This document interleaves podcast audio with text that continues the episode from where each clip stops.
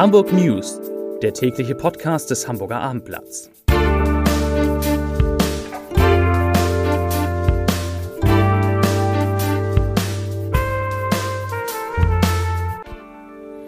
Hallo und herzlich willkommen.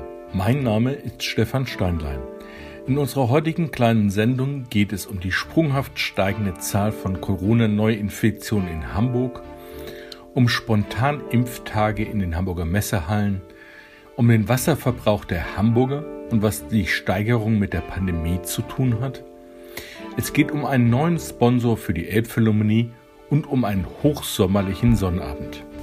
Doch bevor wir zu den Nachrichten des Tages kommen, erst einmal die meistgelesenen Artikel auf abendblatt.de.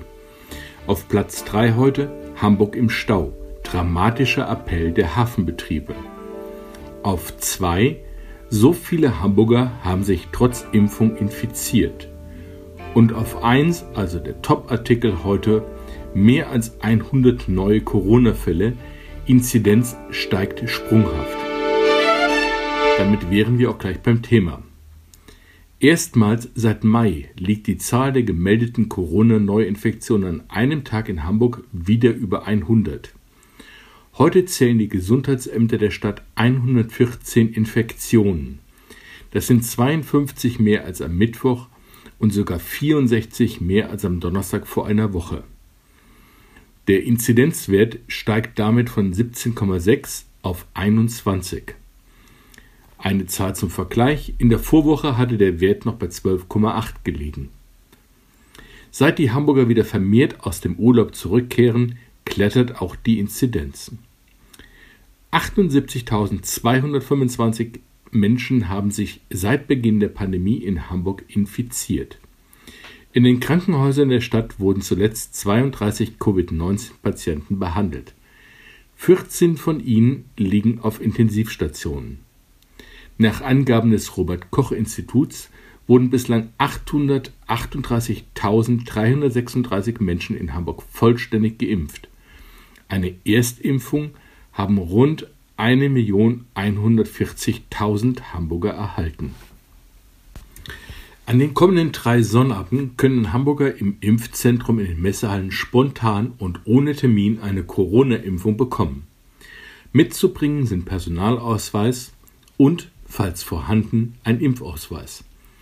Die Zahl der täglichen Corona-Impfungen in Hamburg ist stark zurückgegangen. Von Impfmüdigkeit wollen Ärzte und Gesundheitsbehörde aber dennoch nicht sprechen. Zwei Zahlen, die die Entwicklung verdeutlichen. Am Dienstag dieser Woche wurden in Hamburg laut Robert Koch Institut 13.878 Menschen geimpft. Das teilt sich in 6.533 Erst- und 7345 Zweitimpfungen auf. Auf dem bisherigen Höhepunkt der Impfkampagne waren am 23. Juni, also einen Tag vor Beginn der Sommerferien, beinahe doppelt so viele Menschen geimpft worden. Laut Gesundheitsbehörde waren es damals 26.839. Im Impfzentrum in den Messehallen werden laut Behörde weiterhin täglich rund 8000 Menschen geimpft es sei damit voll ausgelastet, sagte Behördensprecher Martin Helfrich. Er sprach dennoch von einem rückläufigen Buchungsdruck. Die niedergelassenen Ärzte verabreichen zurzeit zwischen 40 und 50.000 Impfungen pro Woche. Vor den Ferien waren es deutlich mehr mit 60 bis 70.000. Während im Impfzentrum nach Angaben der Behörde bislang keine Impfdosen liegen bleiben, haben die niedergelassenen Ärzte Probleme, AstraZeneca loszuwerden. Das nächste Thema. Die Hamburger verbrauchen wieder mehr Wasser. Neben einer wachsenden Bevölkerung und Hitzerekorden hat auch die Corona-Pandemie laut einer heute von Hamburg Wasser vorgestellten Studie dazu beigetragen. So habe sich etwa die Zahl der Pools in der Stadt in Pandemiezeiten verdoppelt. Das sagte Nathalie Leroy, die Geschäftsführerin des städtischen Unternehmens. In den vergangenen sechs Jahren sei der Trinkwasserverbrauch in Hamburg pro Kopf und Tag von 139 auf 144 Liter gestiegen. In der bereits erwähnten Studie gaben vier von zehn Hamburger Haushalten an, dass ihr Wasserverbrauch während der Pandemie gestiegen sei. Als Gründe hätten vor allem jüngere Hamburger angeführt, dass sie durch Homeoffice und Homeschooling häufiger zu Hause waren. Also wurden auch häufiger die Hände gewaschen, es wurde mehr gekocht oder geputzt. Da Corona bedingt weniger gereist wurde, hätten viele Menschen Geld in ihr Hause investiert, sagte Leroy, also neben Pools auch vermehrt Regenduschen fürs Bad angeschafft und ein Regenduschkopf verbraucht ungefähr dreimal so viel Wasser wie ein normaler. Das sagte die Hamburg Wasser Geschäftsführerin. Unterschiede beim Wasserverbrauch zeigten sich auch in den befragten Altersgruppen. Zusammengefasst kann man sagen, Jüngere duschen und baden häufiger und auch deutlich länger. Das nächste Thema.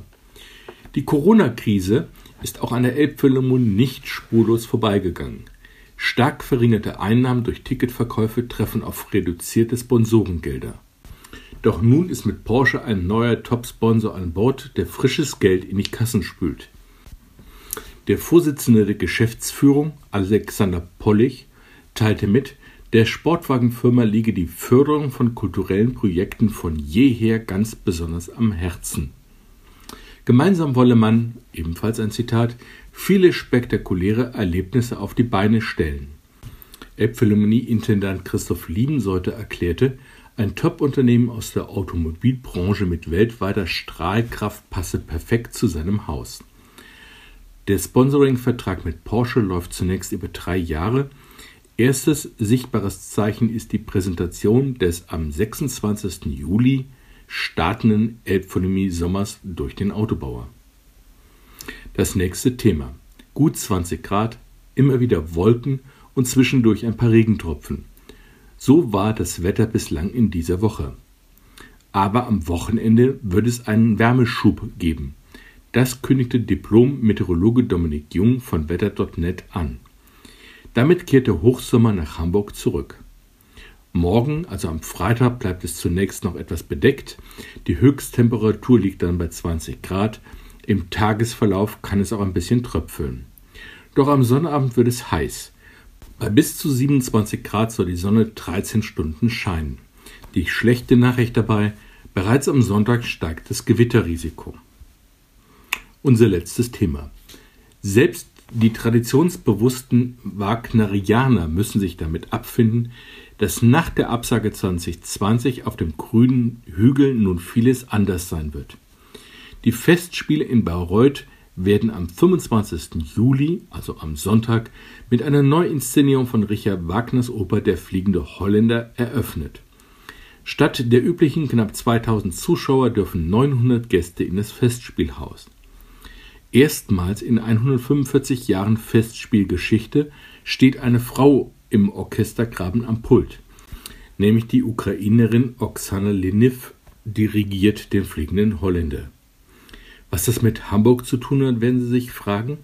Abendblatt.de wird die Premiere des Wagner-Werks am Sonntag live von 17.30 Uhr an übertragen. Damit sind wir am Ende der Sendung angekommen. Ich verabschiede mich für heute von Ihnen und wünsche Ihnen einen schönen Abend. Machen Sie es gut. Tschüss.